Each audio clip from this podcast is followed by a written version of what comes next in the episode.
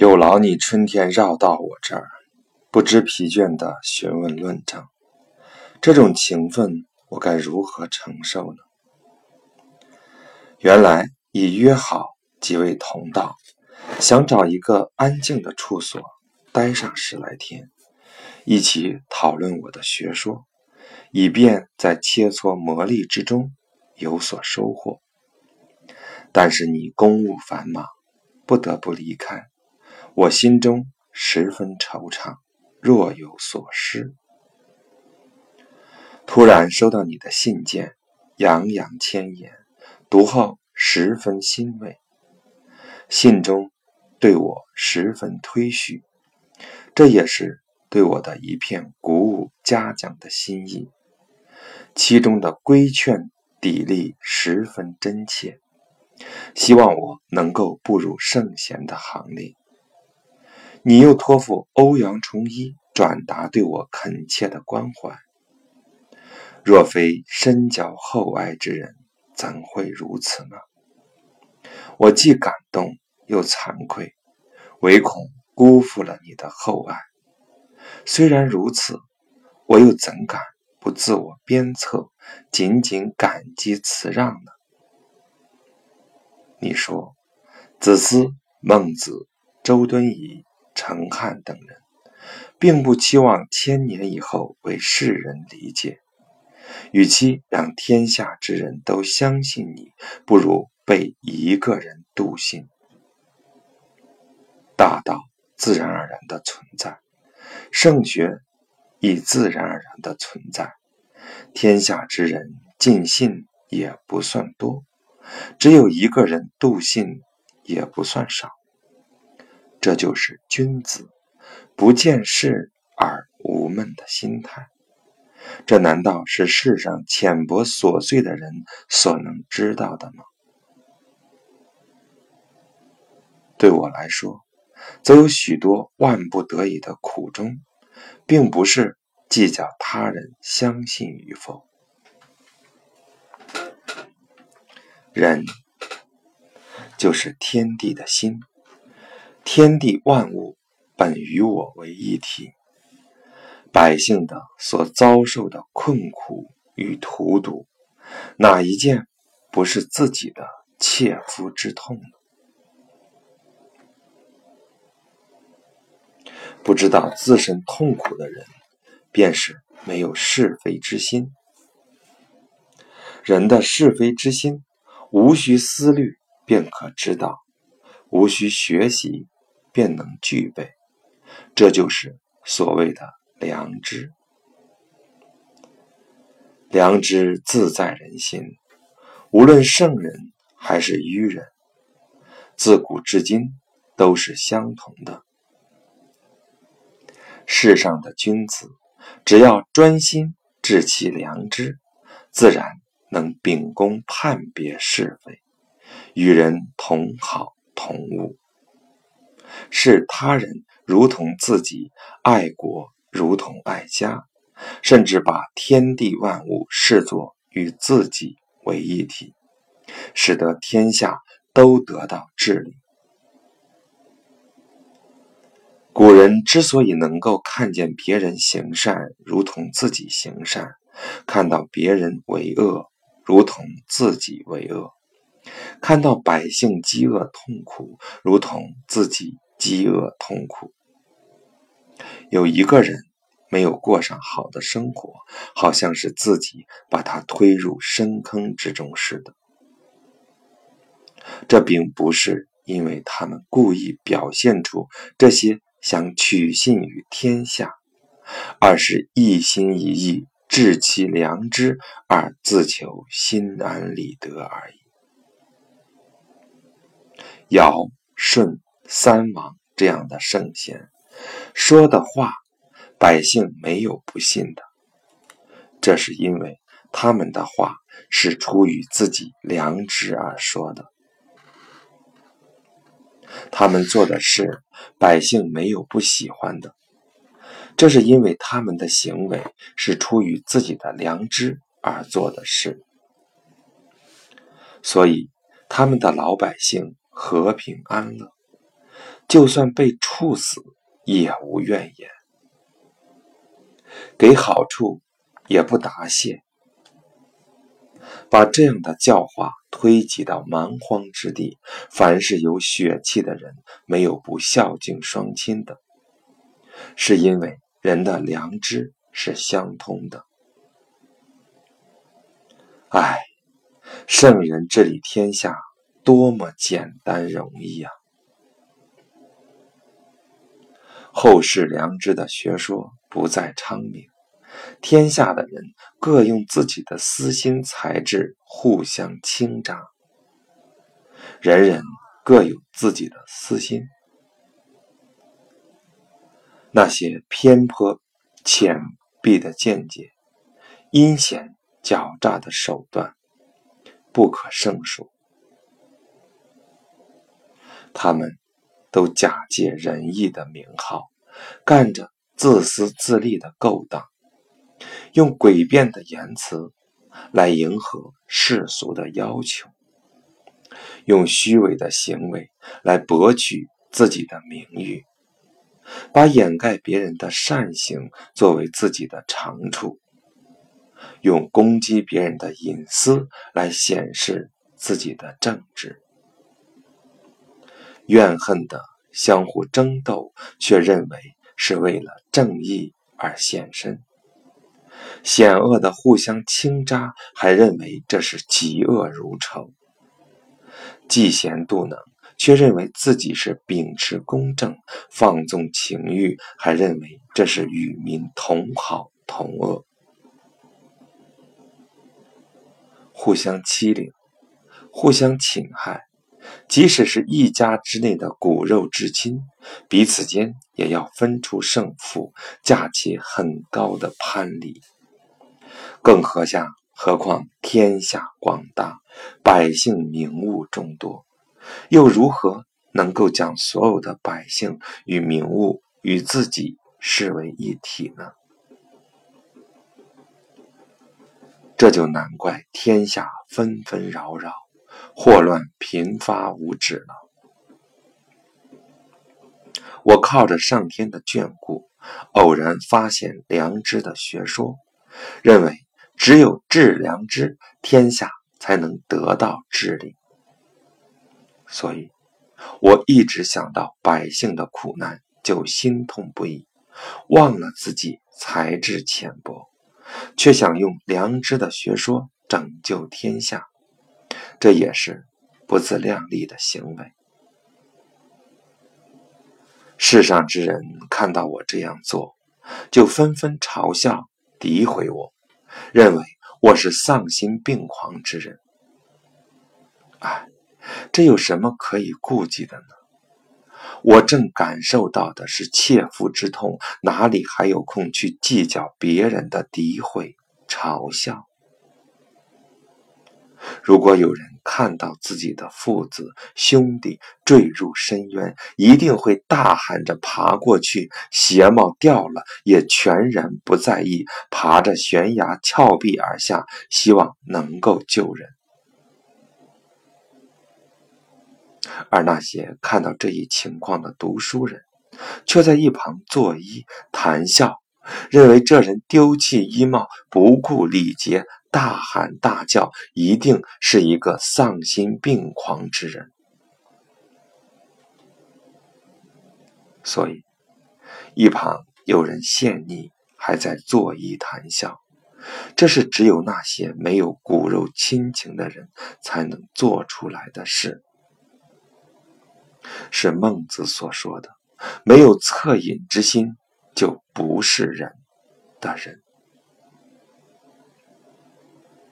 如果是有父子兄弟亲情的人，就会感同身受，痛心疾首，尽力狂奔，连滚带爬的跑去救人。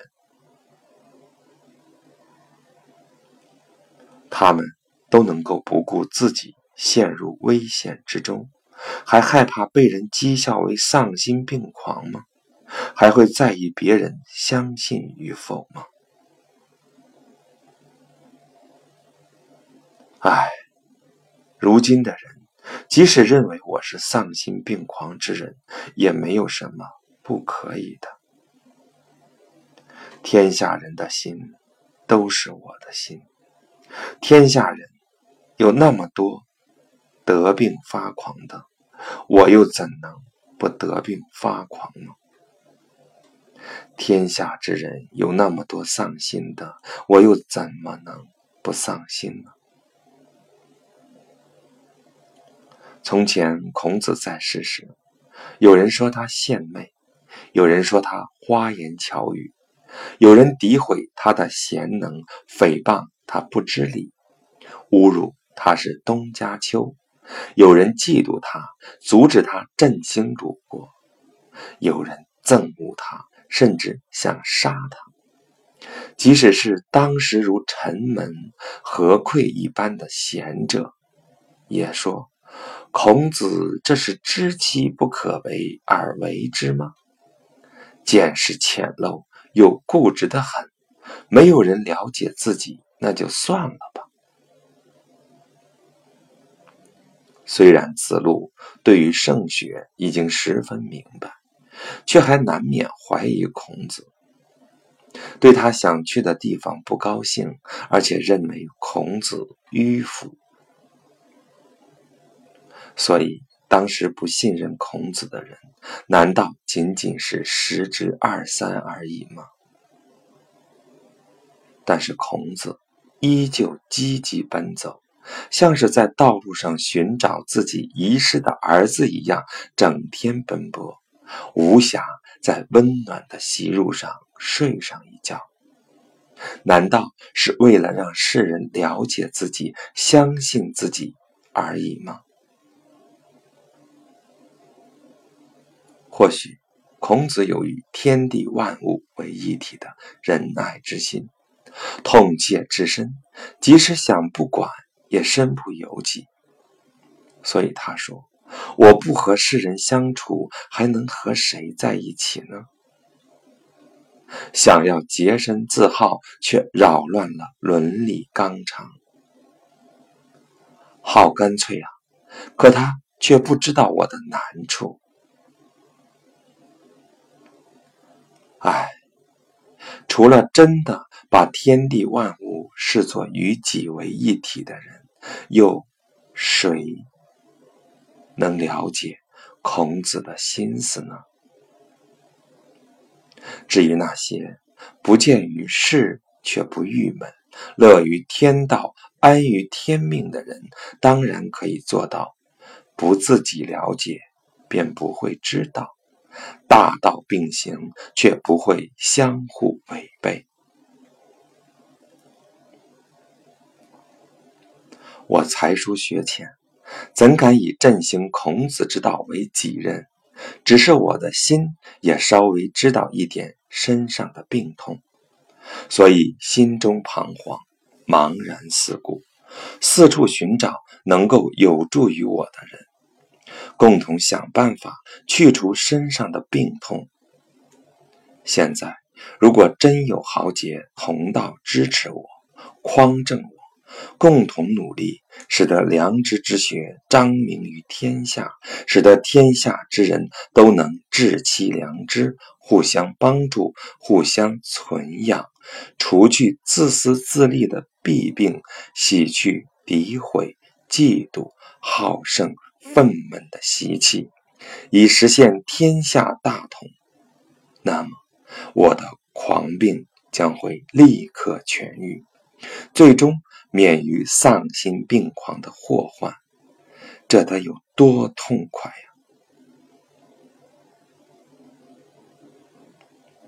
唉，现在果真要找到世上的豪杰志士，除了像文卫你这样的人，还能指望谁呢？像你这样的才能和志向，必然可以拯救世人于苦难。如今又明白了，良知就在自己心中，无需向外探求，只要依此扩充，就好比大河决口汇往大海，谁能抵御得住呢？像你所说的，只有一人笃信也不算少，自然是你当仁不让，还能寄望于谁呢？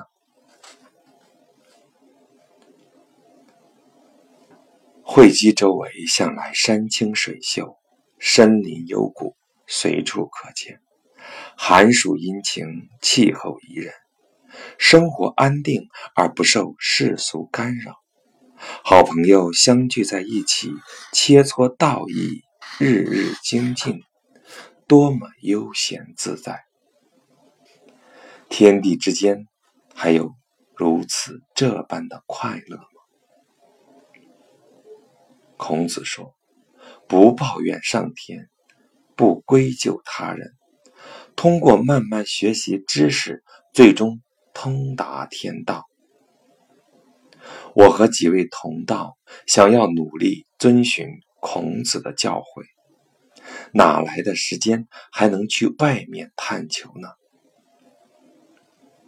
只是对于切肤之痛，无法漠不关心，于是写了这封信回复你。我因天气炎热，一直咳嗽，懒于写信。你派人远来停留数月，临别提笔，又想到，没有想到又写了这么多。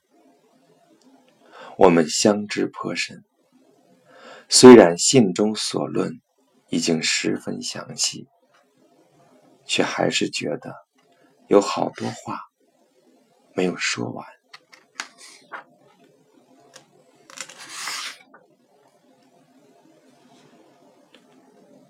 二，来信收悉，看到你近来学问骤进，欣慰之情难以言表。你的信我仔细读了几遍，中间有一两处还未能理解透彻，恐怕是因为致良知的功夫尚未纯熟。如果到了纯熟的境界，自然。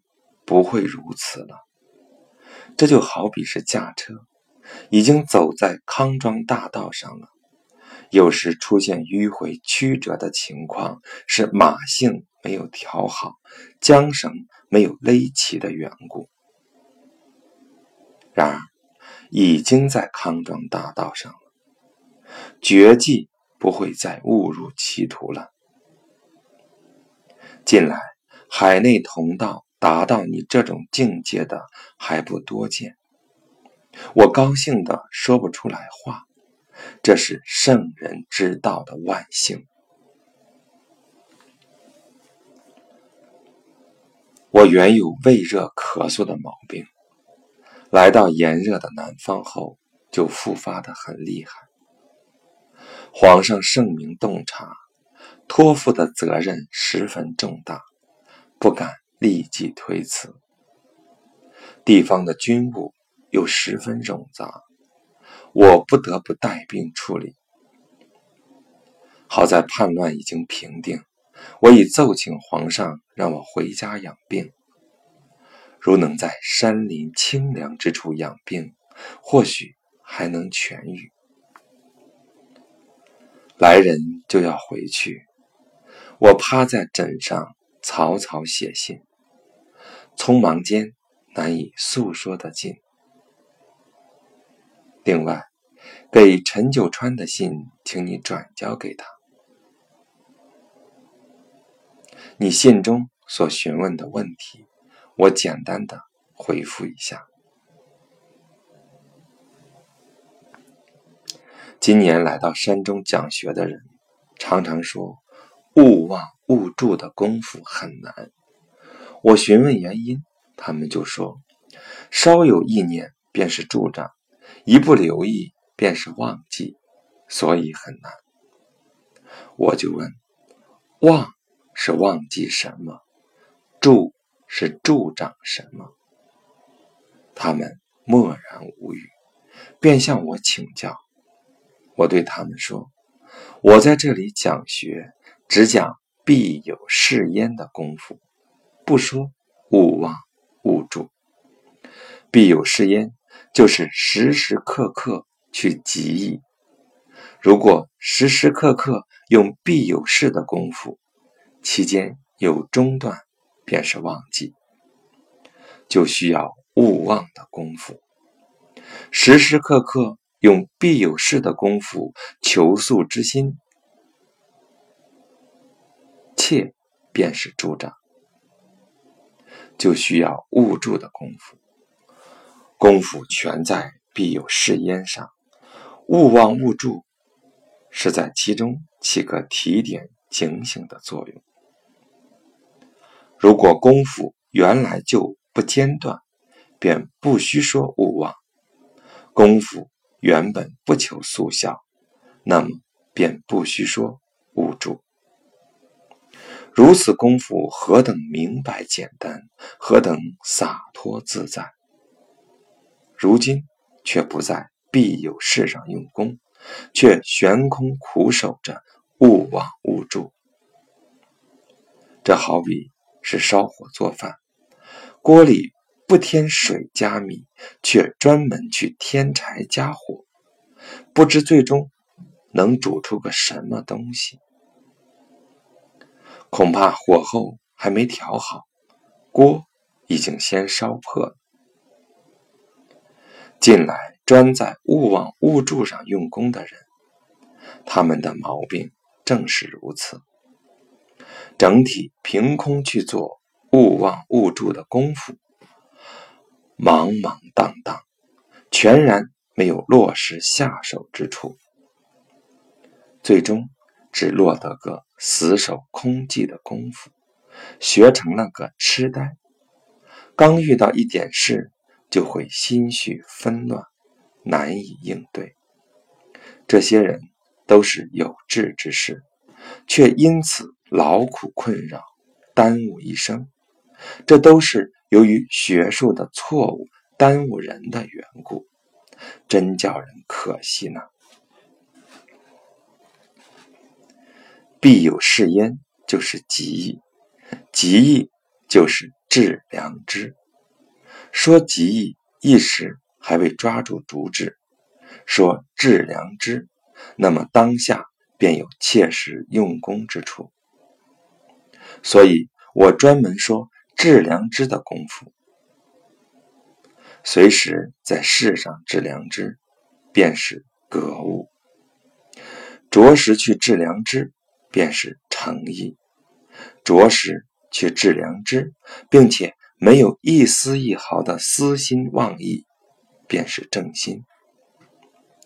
着实去治良知，便没有妄的毛病；没有一丝一毫的私心妄意，便没有住的毛病。所以说，格、致、诚、正。便不需要再说勿忘勿助了。孟子说勿忘勿助，也是针对于告子的毛病对症下药。告子通过强制的功夫来框定人心，是助的毛病，所以孟子专门说助长的危害。告子之所以犯助长的毛病，也是因为他讲义。看作外在的东西，不知道在自己心中极义，在必有是焉处用功，所以才会如此。如果时时刻刻在自己心中极义，那么良知本体便会豁然开朗，是是非非全都呈现，又何来的不得于言，勿求于心，不得于心？务求于气的毛病。孟子极意养气的学说，固然对于后学有极大的功劳，然而也不过是对症下药，只说了个大概，不及大学中格、致、诚、正的功夫特别精严专一、简单明了。这实在是上下贯通、千秋万世、永无弊病的功夫。圣贤讲学，大多是就事而论，虽然他们的说法不一，但功夫的主旨是一致的。这是由于天地间只有一个性，只有一个理，只有一个良知，只有这一件事。所以，但凡就古人论学之处讨论功夫，没有必要掺杂着牵强附会的说，自然能够融会贯通。如果需要掺杂搭配，只是自己的功夫没有明白。透彻罢了。近来有人说，极易的功夫必须搭配致良知才算完备，这是极易的功夫尚未透彻的缘故。极易的功夫尚未明了透彻，恰好成了致良知的牵累。认为致良知的功夫必须搭配勿忘勿助。才能明白，则是致良知的功夫尚未透彻。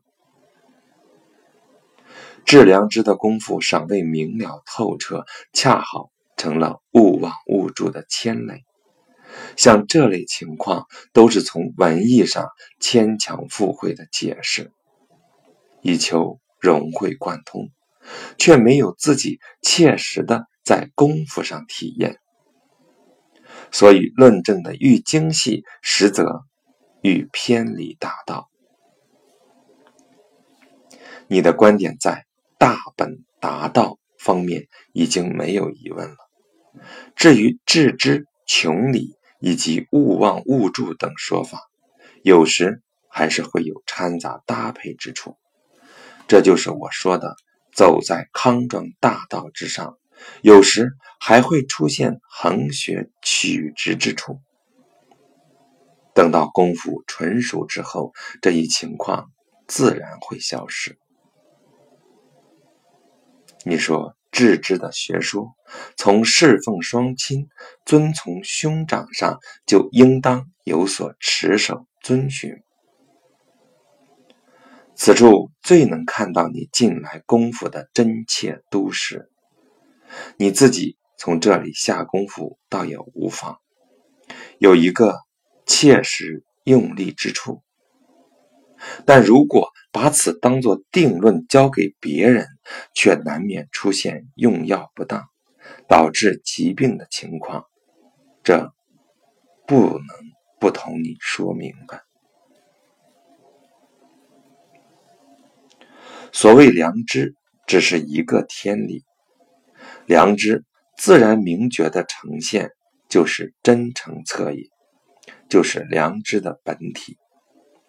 所以在侍奉双亲上致良知的真诚恻隐，就是孝；在遵从兄长上致良知的真诚恻隐，就是悌；在侍奉君主上致良知的真诚则隐，就是忠。只有一个良知。只是一个真诚恻隐。如果遵从兄长的良知不能达到真诚恻隐，也就是侍奉双亲的良知不能达到真诚恻隐；如果侍奉君主的良知不能达到真诚恻隐，便是遵从兄长的良知不能达到真诚恻隐。所以。能治侍奉君主的良知，便能治遵从兄长的良知；能治遵从兄长的良知，便能治侍奉双亲的良知。并不是说辅佐君主的良知不能治，却要从侍奉双亲的良知上去扩充得来。如果这样，便是脱离了良知的本源。在细枝末节上探求了，良知只是一个，随它发挥呈现，自然完备，无来无去，无需假借于外，但是良知发挥呈现之处却有轻重厚薄的区别，丝毫不能增减。这就是所谓的天然自有之中。虽然轻重厚薄丝毫不能增减，但良知只有一个。虽然只是一个，但其中的轻重厚薄又丝毫不能增减。如果能够增减，如果需要向外假借，那么便已不是良知真诚恻隐的本体了。这就是良知的妙用，是良知之所以没有形体却无穷无尽的缘故，也是良知说它大，天下任何东西都装载不了它；说它小，天下任何东西都没法攻破它的原因。孟子说的“尧舜之道，孝悌而已”。这是从人的良知最真切、笃厚、不容蒙蔽之处提醒人，使得人在事君、处友、人民、爱物以及其所其他所有动静语默之间，都只是治自己那一念侍奉双亲，遵从兄长的真诚恻隐的良知，那就自然处处。都符合大道天下的事物虽然千变万化，以至于不可穷尽，但是只要至此侍奉双亲、遵从兄长的一念真诚恻隐的良知来应对，便没有任何遗漏缺失之处。这正是只有一个良知的缘故。侍奉双亲，遵从兄长的一念良知之外，没有别的良知可以治。所以说，尧舜之道，孝悌而已矣。这就是精严专一的学问，就是放之四海而皆准，施于后世也不会过时的道理。你说？想在侍奉双亲、遵从兄长之中探求我所说的良知的学问，从自己用功得力之处来说，这是可行的。如果说用致良知的真诚恻隐来探求侍奉双亲、遵从兄长的道理，也无不可。陈汉先生说。行人从孝悌开始，孝悌是人的一件事。说孝悌是践行人的根本是可以的，说孝悌是人的根本就不对。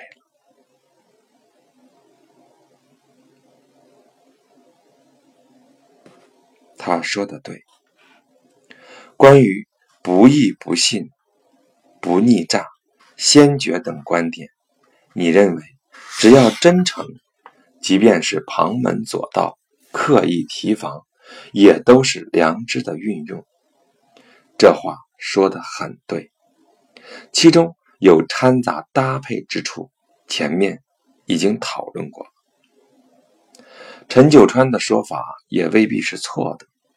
对您而言，要吸取九川的观点才能完备。对九川而言，要吸取你的观点才能明白，否则你们免不了各自有偏移的毛病。舜对浅近之言也要加以思考，并向樵夫请教，并不是因为浅近之言值得思考，而是樵夫值得请教，舜才这样做的。这是良知的发用呈现，自然光明莹透，毫无任何障碍。这就是所谓的大智。一有执着和私意，知就会变小。讲学中自然有取舍分辨，然而只要心中踏实下功夫，就必须这样才对。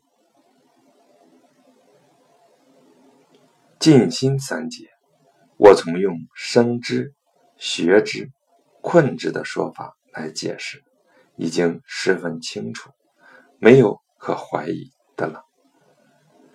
尽心、知性、知天的人，不必说存心、养性、视天，不必说妖兽不二、修身一意，而存心、养性。与修身已矣的功夫已经在其中了。存心养性视天的人，虽然没有到尽心知天的境界，然而已经在那里做探求尽心知天的功夫了，更不必说妖兽不二、修身已矣。妖兽不二、修身已矣的功夫已然。包含在其中了。这就好比是走路，尽心知天的人，如同年轻力壮之人，能够往返奔波，走于数千里之间；存心是天的人，如同儿童，只能在院子里学习走走路；而妖寿不二、修身已矣的人。如同襁褓中的婴儿，只能使他扶着墙壁慢慢学习站立走动。已经往返奔走于数千里之间的人，就没有必要再让他在庭院中学习走路了，因为学习走路已经不存在问题了。已经能在院子里走路的人，就比不必让他。再扶着墙学习站立走动，因为站立走路已经不存在问题了。然而，学习站立走动是在院子里学习走路的开始，在院子里学习走路是往来奔走于数千里之间的基础，本来就不是两件事。只不过功夫的难易程度相差悬殊而已。心、性、天的本质是一样的，所以等到这三类人各自修养成功之后，便是相同的。然而，这三类人的品行、才能存在差异，因此不能超越自身能力去修养。我仔细思考了你的观点，你的意思是害怕尽心知天之人荒废了存心修身的功夫，反而成了尽心知天的弊病。这大概是担心圣人的功夫会有间断，却不知道担忧自己的功夫尚未真切。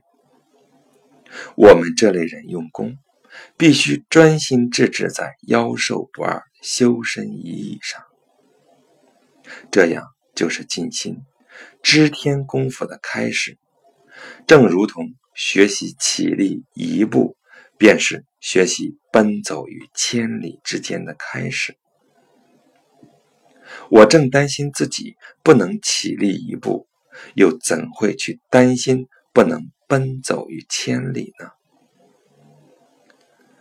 更何必去担心能够奔走千里的人忘了起立一步的功夫呢？你的见识原本就超凡脱俗，不过就你所论而言，也还是没能去掉过去讲求文艺的习气，所以你才讲知天。视天、妖寿不二，当作三部分进行分析综合，以求得融会贯通。结果自己添加了许多纠缠不清的想法，反而使得自己用功不够专一。近来凭空去做勿忘勿助的功夫的人，正是犯了这个毛病。